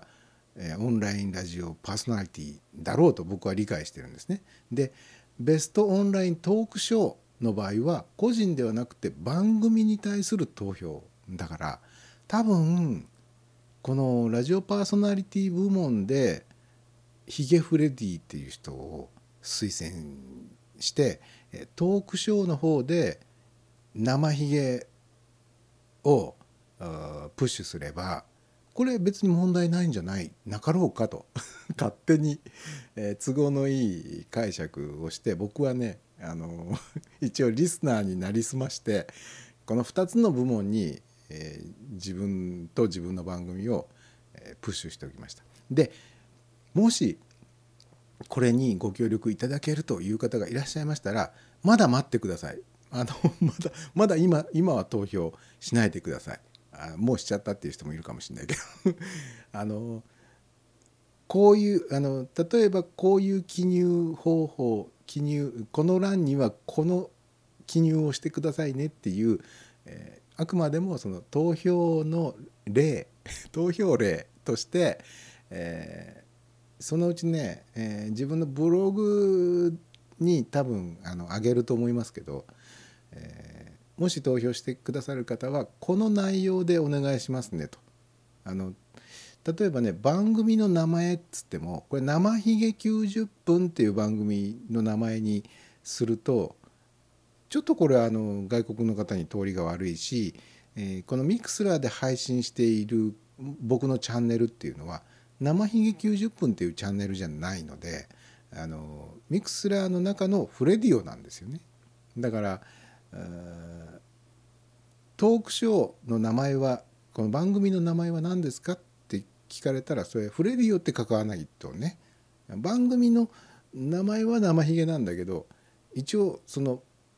ステーションの名前としてはフレディオなんで っていうようなちょっとややこしいことがになるので、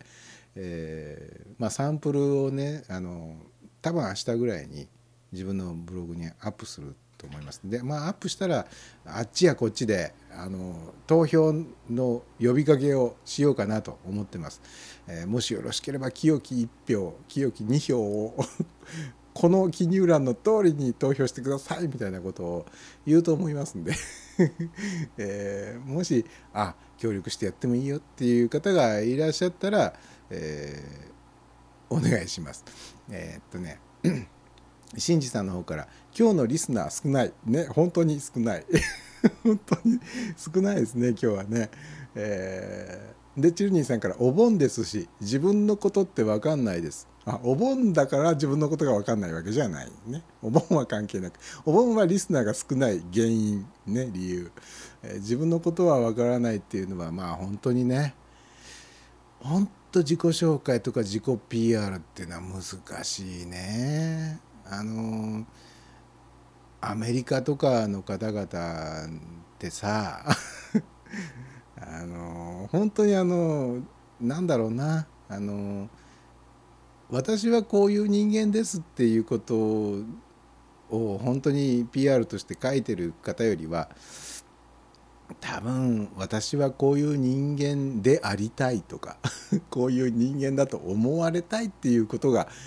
多分か書いてるんじゃないですか。すごく立派なことをかね本当に。だからあのなんだろうインスタグラムでもあのビジネスアカウントに切り替えることができるんですよ。僕実はこの前インスタのアカウントをあの個人用のアカウントからビジネス用のアカウントに切り替えたんですよね。でそうするとあのあなたは何してる人ですかと。どういうビジネスをやってる人ですかっていうことを、まあ、カテゴライズの登録をするわけですけどね。でそういう時にあ自分って何してる人間なんだろうって考えるわけですね。であとさっきも出てきたあのクリエイターズ系の SNS なんかでもねあの私は何者であるか何をしている人間なのかっていうことを言葉にしなきゃいけないんですよね。例えばグラフィックデザイナーですとかフォトグラファーですとか、えアートディレクターですとか、えーなんたらプロデューサーですとかなんなんとかコーディネーターですとかっつってね肩書きを、まあ、いくつもね持ってる人がいるわけですよね。で人のプロフィールなんか見ててそういう立派な肩書きがねずらずらずらっと並んでると本当かって思う反面ねなんかその肩書きにこう威圧されるわけですよ。わ多分この人すごくいいいい人じゃなくてなんだ すごい人なのかもしれないその筋の凄腕の人なのかもしれないって肩書きの力って強いなって すごく思うんですけど自分を振り返ってみるとじゃあまあ一応自分の肩書きもうんまあその通りにねこう、まあ、グラフィックデザインやってる写真も、まあ、とりあえずやってると、えー一応写真でお金も頂戴してすることもあるし写真込みで仕事してって頼まれることもあるからフォトグラファーとしてもプロフェッショナルなわけですよ。えーで文章書いてって言われることがだってまあなくはないんで、まあ、そういうことからいくとライター？コピーライター、えーとかってまあ考えていけばねいろんなことを、まあ、イラストも書いたりすることもあるのでイラストレーターって書いてもおかしくはないね。でやっていくとなんかね本当かって自分で思ってくる 多分基本的に自分に自信がないんでしょうね。いやそんな立派なものか？自分ってって思うんですよね。でも人の肩書きには本当にコロッと騙されるというかああ多分この人すごい人なんだって思っちゃうところが あるところがね。これがなんだろうな日本人としてのこの推しの弱さみたいな。謙虚というのかなんというのかこうそういうところはもっとバシッとこうねプッシュした方がいいのにって多分ね外国の人からはねもっと積極的にとかって言われるんでしょうけどやっぱ奥ゆかしさを美徳とした日本人としてはねその辺があんまりこう胸張って言えないなっていうところもあったりしてね。なんでこんな話になったんでしょうかね。なんでこういう話になったのかはわからないけれども、えーうん、自分のことって分かんないね、うん、あとまあ自分で思ってる自分と、まあ、比較的自分のことをよく知ってくれてるだろうなっていう人から見た自分のギャップというか違いっていうのもあるのかもしれないですね。自分では今一つこう自信がないなと思ってやってることでも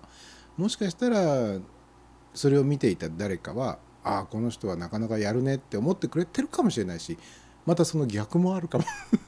自分ではできてるつもりなのに人から見るとあんたできてないよっていうこともねあるかもしれないんでねその辺が難しいですね自分ってわからんなっていう。で新次さんから「危ない投票するところだった」本当危ない。そこれ最初に言っとくべきでしたね。ね。もう投票でもまあ投票してくださっもうすでにしてくださった人がいたとしたらまあそれはそれでね。まあまあいいじゃないですか。っていうことですけれどもね。チルニーさんから「名乗ったもん勝ち」うん。本当ね最近本当そう思います。ああ名乗ったもん勝ちだなこれ。っ肩書きにふさわしい中身があるかどうかなんてねプロフィール欄を見ただけではそんなん分かるわけがないんですよね。まあ、それがまあポートフォリオとか込みでプロフィールが並んでればあこの人こんな風に名乗っちゃってるけどこの程度なの？っていうのがもう見えちゃうと。ああこの人かなりその気になって名乗っちゃってるんだなってちょっと痛い感じが ありますからね。まあその逆のパターンであこの人なんかあんまりこうバシッとこう言い切ってないけど相当なものを持ってるぞこの人はっていうような人も中にはいるしね。まあ、日本人だとなんかその辺はああ多分この人奥ゆかしいタイプなんだなって分かってもらえるけどうんその辺結構ねデジタルな割り切りをしがちなだと思われるアメリカの方とかから見るとなんでこの人こんな弱気なんだろうってネガティブな評価にならないとも限らないしね その辺はなかなか、うん、お国柄の違いもあるけれどもやっぱりやっぱり言うべきところは言わなきゃいかんのだろうな 言えないけど。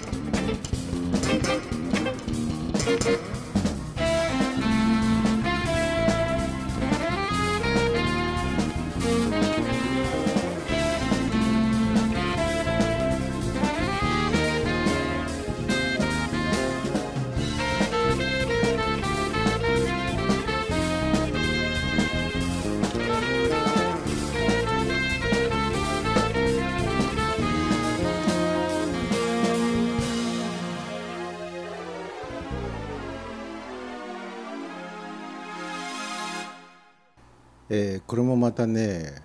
80年代って感じのフュージョンでしたね。のなんとも言えないこうバキバキとしたベースの音とアナログシンセサイザー風の、えーななんか懐かしさが まあ僕らの世代にとっては結構懐かしめのフュージョンって感じの、曲をお送りしましたけれどもね、えーチャット欄の方におひろえもさんから「こんばんは間に合った!」ね。今日90分番組と言いつつ 今日ももう、えーこれ何分になるの ?90 分足す20分だから110分。えー生ひげ110分今のところ110分まで来ております、えーかなり延長しちゃってるので、そのおかげで間に合ったっていうね。これもあのひょうたんからコマですよね、え時間を延長してやっててくれてたおかげで聞くことができましたっていう人もこれ中にはいるということでね。あの自分的にはああまた今日もこんなに延長してしまったってちょっとね、えー落ち込むというほど大げさなものではないですけれども、えーできれば90分に収めたいって毎回思ってるので 延長するとねちょっと申し訳ない気分になっちゃうんですけどまあそのおかげで、聞いてくださる方もいらっしゃるっていうことで、えーまあそれはそれでいいのかな。ね。えーで、えーチルニーさんから「フュージョンだ」ね。えーシンジさんから「シンセサイザーがいい感じ」えーチルニーさんから「明日もお休みだし」ね。えー皆さんお盆休みは何日ぐらいまでっていうのが今年の平均なんでしょ 平均なんでしょ？ってこれ疑問形じゃないよね。えーえお盆休みはないいつまでっていうのが今年の場合多いんでしょうかね って言いたかったんですよ。うんそうね明日もお休みっていう時の日曜深夜っていうのはまあ全然ねあの普通の時の日曜のこの時間帯と心持ちが違いますもんね全く違いますもんね。えーある意味こうのびのびとできるというかね、えー多少遅くなっても明日ちょっと寝坊すりゃいいやっていうね感じで、えーゆるい日曜の夜を過ごしていらっしゃいますか。さて、えーあチルニーさんから「ひろえもさんまたお休み長いんですか? 」またっていうのは、えー毎回そうでしたっけ？ひろえもさんはお休み長い派、えー今年はどうなんでしょうね。あのー昨日だったこと一昨日だったかちょっと衝撃的なニュースが飛び込んできましてですね 実はビル・ゲイツが破産していたっていうニュースなんですよ。えーこれはねロケットニュースに載っていた記事ですね。まさかの事実が発覚だ。2017年6月にビル・ゲイツが破産手続き開始の決定を受けていたという。これは先日政府が機関紙を通じて初めて公表したものであり世界的に見てもいまだに多くの人が知り得ていないであろう事実だっていうね衝撃ですねまさかビル・ゲイツが破産なんてね誰が誰が想像したでしょう、えー続きを読みます。日本政府の機関紙「官報」と読むのかな？官はあのーえーこれは官えーっとね官僚の官ですね。でポーは、日報のポー。ポ、ー。日本政府の機関紙官報のまとめサイトである破産法人広告資料および全国の会社倒産情報を公開している東京経済ニュースの情報によると東京都世田谷区で建設工事業を営んでいた株式会社ビル・ゲイツ株式会社ビル・ゲイツが6月28日に東京地裁から破産手続き開始の決定を受けていたという。おい。すごい名前の会社ですね。株式会社ビル・ゲイツ。しかも建設工事の会社。なんでこの名前にしたんだろう。これ会社を立ち上げた当時ビル・ゲイツがもうものすごいこうの上り竜のごとく 見えたんでしょうか？なんかこうお今だったらビル・ゲイツにしようみたいなしかしね 個人名ですよ。えーでなぜ破産に至ったのかは不明だが業種が建設工事であることからパソコンソフト最大、えーパソコンソフト世界最大手メーカーで知られるアメリカマイクロソフトの創始者ビル・ゲイツ氏と無関係だというのは間違いないだろう。そりゃそうだ。そりゃそうでしょう。えーで、えーネットにはビル・ゲイツ違いに戸惑いの声。ネットの声を探ってみると世田谷のビル・ゲイツとアメリカのビル・ゲイツを勘違いした人が多くいたようで戸惑いのコメントが多数上がっている。例えば、えーめっちゃ驚いた、ねマジかよビル・ゲイツ破産してるじゃねえか。よくこんな名前の会社で許可出るな。ビル・ゲイツ破産だってよ。なんだこりゃ、えー嘘ではないが。本当に破産しているんだろうけどそういうことではなくてまぐ紛らわしいわ。そっちかよ、ね。えーご存知の方も多いと思うがアメリカのビル・ゲイツは過去に長者番付で13年連続世界一になっているほどの超大富豪もし破産となれば世界各国で大きなニュースとなっているに違いない。ねそりゃそうだ。すごいな株式会社ビル・ゲイツ。すごいな。どっかにはあの株式会社スティーブ・ジョブズとかもあったりするんですかね、えー まあ多分それはないね。で、えーチャット欄の方にひろえもさんから「はい長いです」かっこ笑い丸。でチルニーさんからハート。な何そのハートって。いいねいいね的なハート？これ。いいなーみたいな。お休み長いのいいなーみたいなね。チルニーさんはいつまでお休みなんでしょうかね。えー僕はねあのー新しい仕事が入ってくるまでずっとお休み。逆に言えばあのー仕事がない時にもなんとか仕事が来ないかなってねいろいろあのあの手この手でね、えーあまり効果の出ないようなね告知活動とかにねあの精を出しているのである意味年中無休みたいなところもある。この辺がね個人事業主の辛いところ。本当に。あの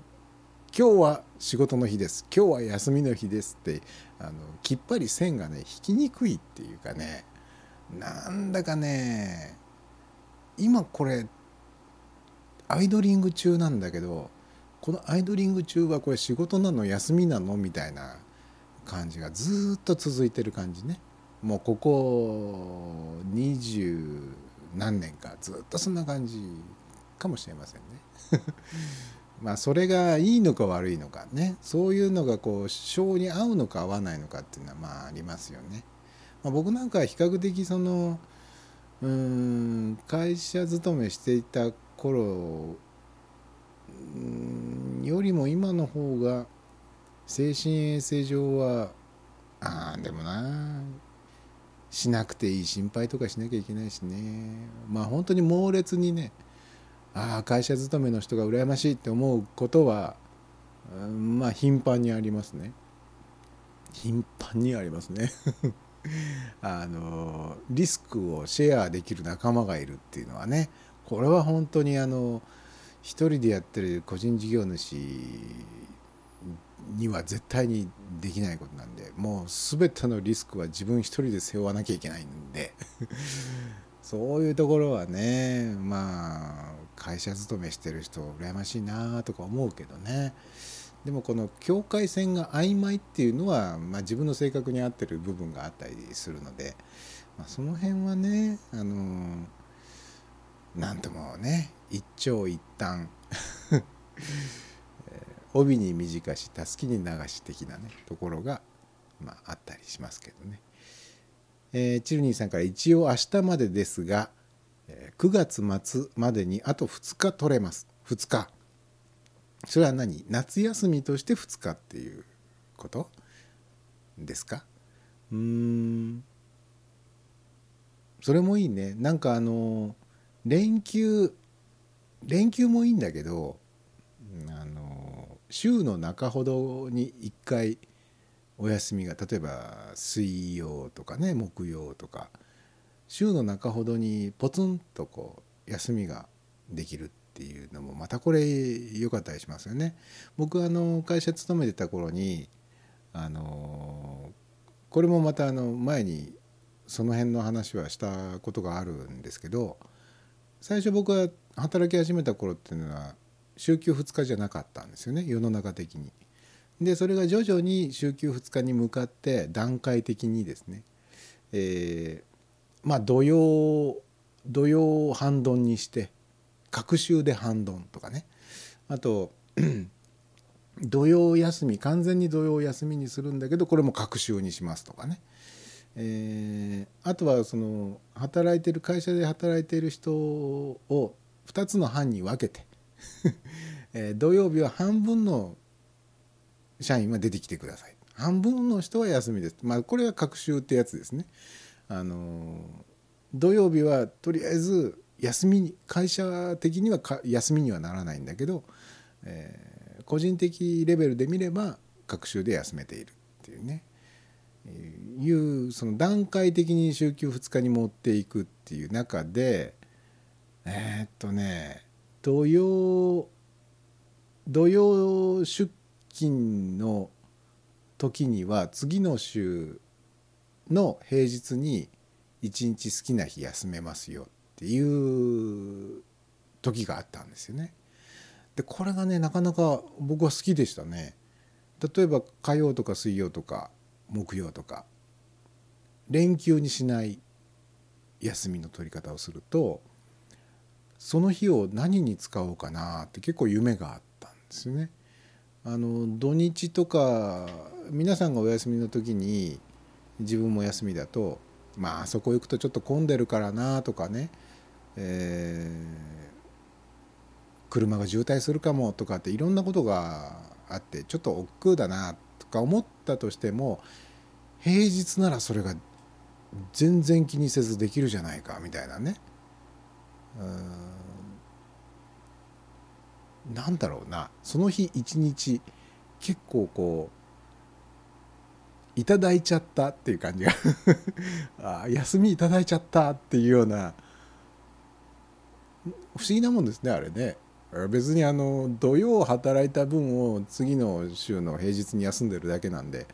別にあの棚ぼた式に上から落ちてきたラッキーな休みってわけでもないのに。感覚としてはそれに近いような感じがなんかしちゃうんですよね。えー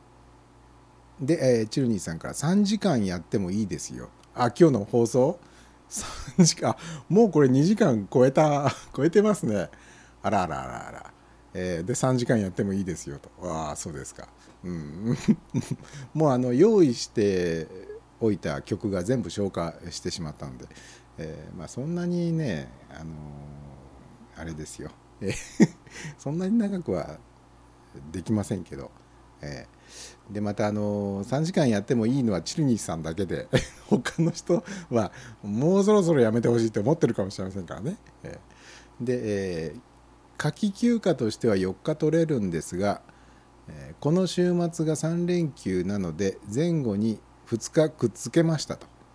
ははははなるほどね。あ今回はあれですもんね。金土日と。お休みでしたもんね。金曜日は山の日。山の日ね。去年からできたんでしたっけ？山の日ってね。海の日があるんだから山の日も。みたいなね。そんなこと言うと川の日とか谷の日とか丘の日とか、えー河岸段丘の日とかね、えーあと湿地帯の日。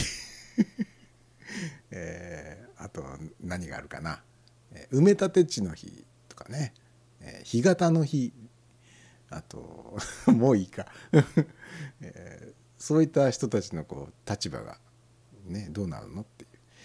う。で、えーチルニーさんから「私も週の真ん中にポッと休むのが好きです」ねあれはなんだか知らないけどいいですね。えー週の真ん中あたりに一日お休みっていうのはなんか好きだったな。えーチルニーさんから「ひろえもさんひろえもさんも OK なはず」あ3時間？あーそれはどうかな。えー、しんじさんからは、あもうしんじさんはもうお休みになってますね。いびきが聞こえてきてますね。えーね本当にあのーあまり長くやってねあの嫌われても怖いので 意外と小心者なんでね、えーチルニーさんから6月に祝日を作ってほしい。あ6月って祝日なかったでしたっけ？あ6月だけですかね祝日ないのって。祝日と祭日の違いもあんまりよく分かってませんけど。あれってねあのー祝日は休みだけど祭日は仕事ですっていう会社がありますよね中には。大抵あのほとんどの会社って祝日も祭日も休みっていうパターンが多いと思うんですよ。まあ、あのサービス業とかを除いてねあの接客業とかは除いてあれ祝日と祭日ってなんで分けるんだろう？そういう会社があったんですよ過去に、えー僕のクライアントの会社でね結構誰もが知る大企業です。あああの会社ってそうだったのって多分ね驚かれると思うんですけどその会社はね、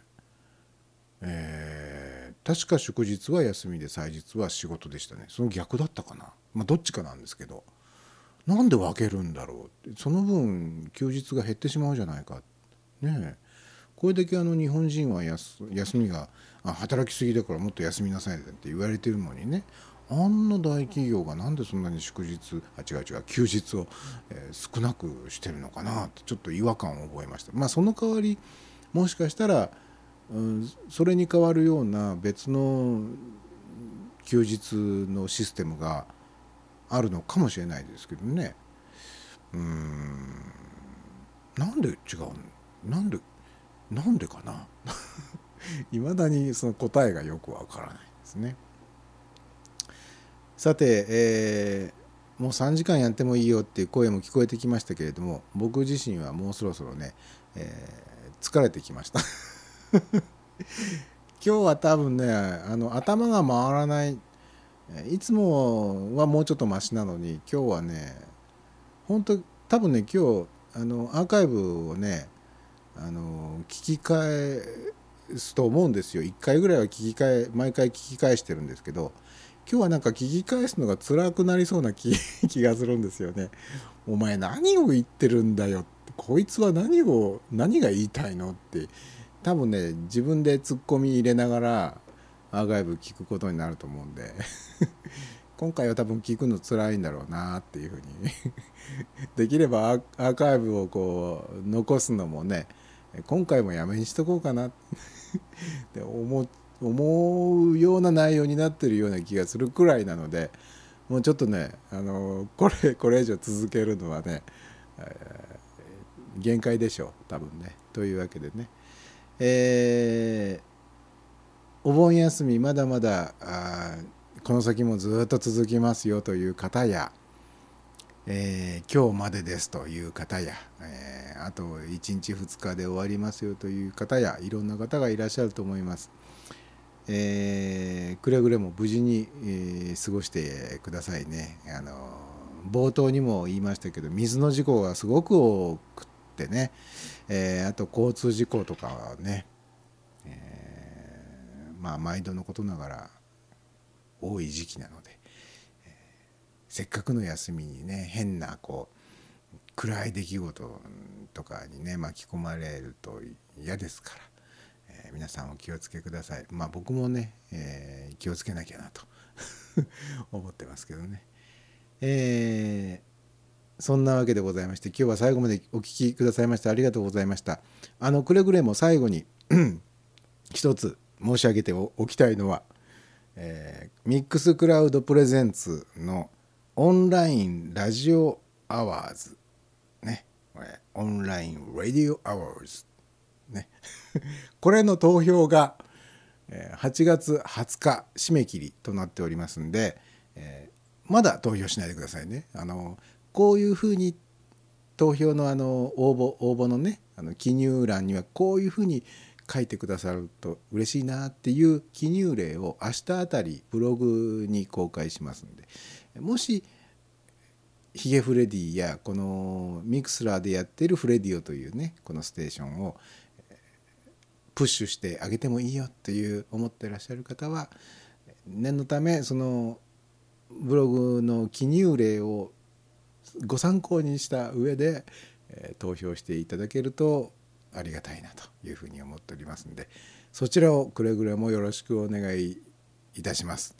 えーというお願いを最後にして、えー本日の配信はこれにて終了ということでございます。それでは皆さん、えー残された休日楽しく無事にお過ごしください。おやすみなさい。